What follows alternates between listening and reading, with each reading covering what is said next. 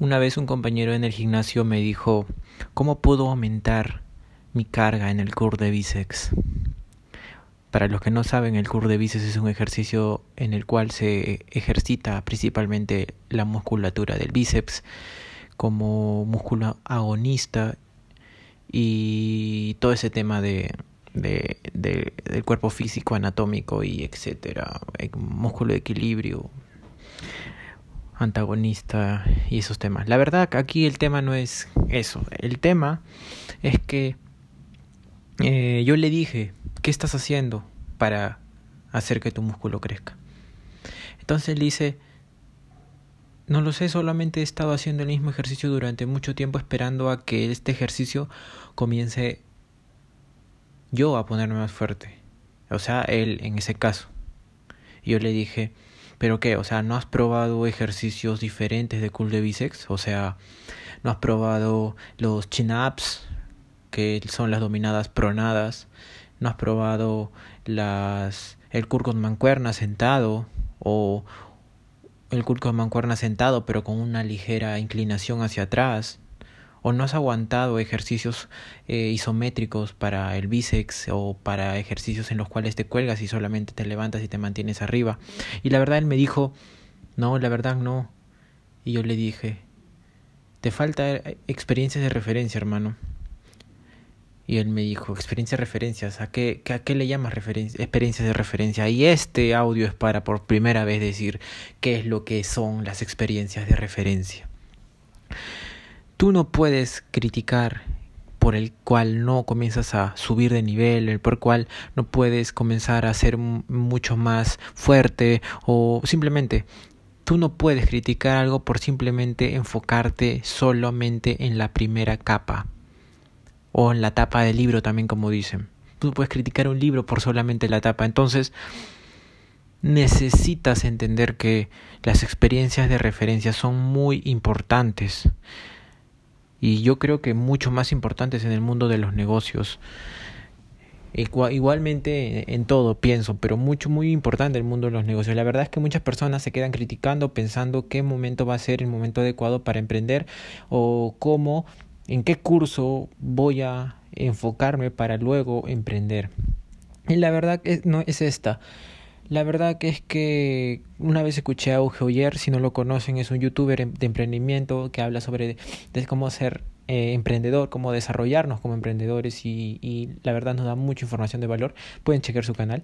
Eh, en base a eso yo me di cuenta de que muchas personas se quedan en el, ok, vamos a hacer la idea, pero no sé cómo. Y siempre tengo que buscar la manera, la mejor manera de hacerlo.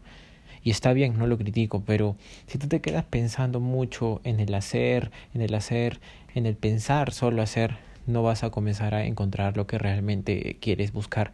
Lo que realmente tú quieres es tener la suficientemente experiencia de referencia, es decir, ya salir al mercado y en base a, la, a la hora de que salgas al mercado comenzar a tener experiencias del mercado o lo que sea. Digamos que tú eres una persona con habilidades bajas de sociales y simplemente no sabes las experiencias de referencia como serían salir a una fiesta, si eres una persona que no ha salido mucho o eres una persona que no sabe cómo moverse cuando va a una reunión eh, de empresarios o simplemente eres una persona que no sabe cómo actuar en diferentes etapas, en diferentes tipos de situaciones. Entonces, ¿qué es lo que te va a ayudar en este momento? Las experiencias de referencia.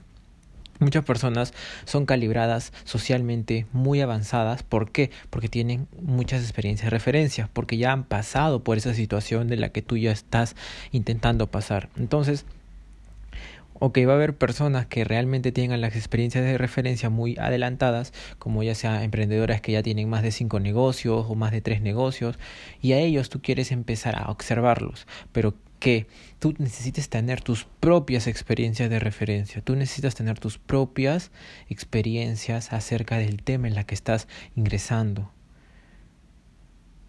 No sé si me dejo entender, pero es que realmente necesitas tener las experiencias. Por ejemplo, si quieres conocer a una mujer durante el día y lo haces por primera vez en toda tu vida, la verdad es que esa etapa va a ser muy, pero muy complicado, ya que no tienes ninguna experiencia de referencia, no sabes cómo actuar. En esta parte, tú podrías hacerlo a dos maneras. En la primera manera es comenzar a contratar a alguien o simplemente comenzar a observar a alguien que ya tenga la suficientemente experiencia de referencia para que tú también tengas esos resultados y que él te pueda ayudar a que tus resultados no sean eh, simplemente ondulantes que también lo puedan hacer pero bueno enfoquémonos en otro tema en el tema que de ahora que también lo van a hacer pero esta persona que ya tiene las experiencias y referencias te puede decir cómo actuar en cada momento cómo actuar, cómo acercarte, cómo hablar, qué decir por primera vez, qué puedes hacer y todo esto. Obviamente no vas a construir una, una personalidad de hacer o una mentalidad de hacer o la mejor actitud 100% agradable, no, es que no lo vas a hacer en un día. Para eso sí tienes que pasar por las experiencias de referencia tú mismo y tienes que construirte tú mismo. Es lo mismo del emprendimiento, tienes que salir al mercado, vender, intentar vender de una manera, de otra manera, de otra manera. Mucha publicidad, se atasca solamente en observar